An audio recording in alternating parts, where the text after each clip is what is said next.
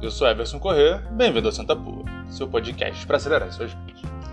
É, essa semana, como eu tinha dito na terça-feira, é a semana do valor, valor versus preço.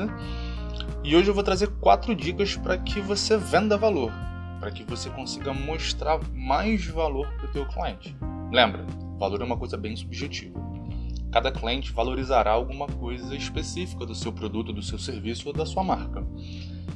É, então vamos lá. Primeira dica: diga o porquê, não o que você vende. Propósito é muito importante.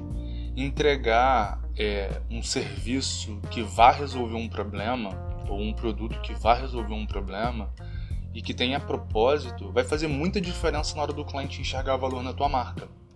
Então, por exemplo, eu sempre digo para o meu time, a gente que vende idioma, que a gente não vende curso de inglês, a gente vende transformação. A gente muda a vida das pessoas e quando é, isso pensando numa pessoa física e quando a gente vai falar com uma empresa, a gente, a gente pode transformar a forma como a empresa lida com os funcionários e que com esse treinamento ela pode potencializar os seus resultados. Então, quando a gente vai vender e a gente entende que tem que vender o porquê, eu estou endereçando um problema de um cliente. Se ele, por exemplo, no meu caso que vendo idioma, ele tem deficiência na comunicação, às vezes com uma matriz, ou na negociação com um cliente, aquela pessoa se sente desconfortável, ou se numa promoção a pessoa não tem condições de assumir um cargo de gestão, por exemplo, porque não fala inglês ou outro idioma, o que eu faço é ajudar essa pessoa. No caso da empresa, eu faço com que ela dê perspectiva para os funcionários poderem crescer lá dentro e, enfim, avançar na própria carreira. Isso reduz pra caramba turnover, por exemplo.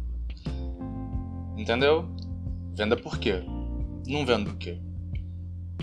Conheça seu cliente. Segunda dica. Quando eu digo conheça seu cliente, não é só conhecer o negócio do cara. É conhecer a pessoa.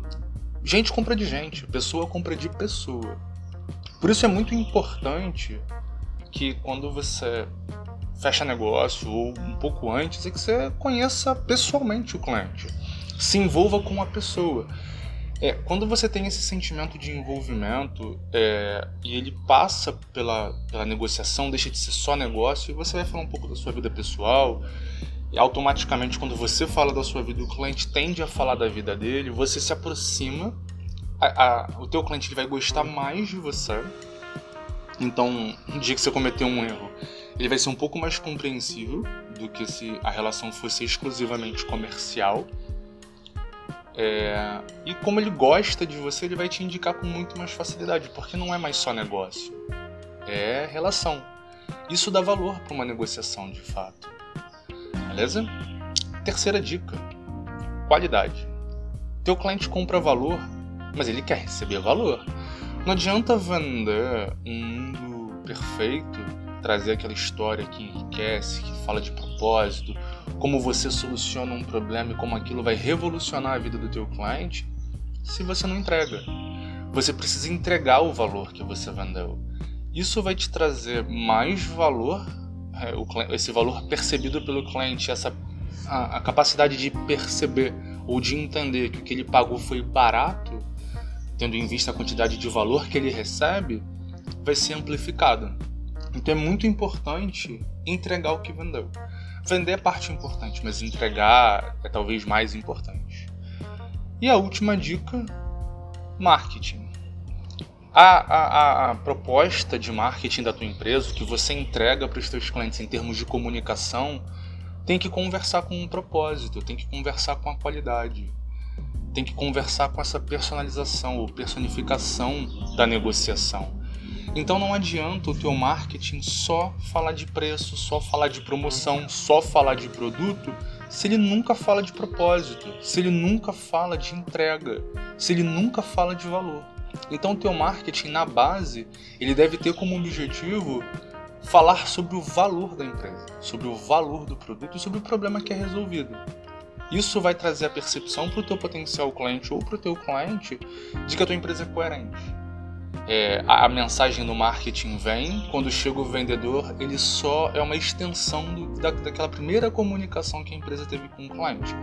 E quando eu falo de marketing, não é só propaganda, é como a empresa pensa a estratégia de comunicação em todas as áreas e de desenvolvimento de produto, enfim, marketing num contexto um pouco mais amplo. Beleza?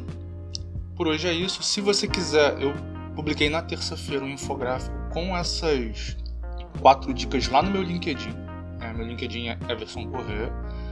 Me acha lá, você vai encontrar esse infográfico. Você pode baixar, pode dividir com a tua equipe, pode levar para a tua empresa, não tem problema. Pode compartilhar no LinkedIn ou em qualquer outra rede, fica à vontade. Beleza? Grande abraço!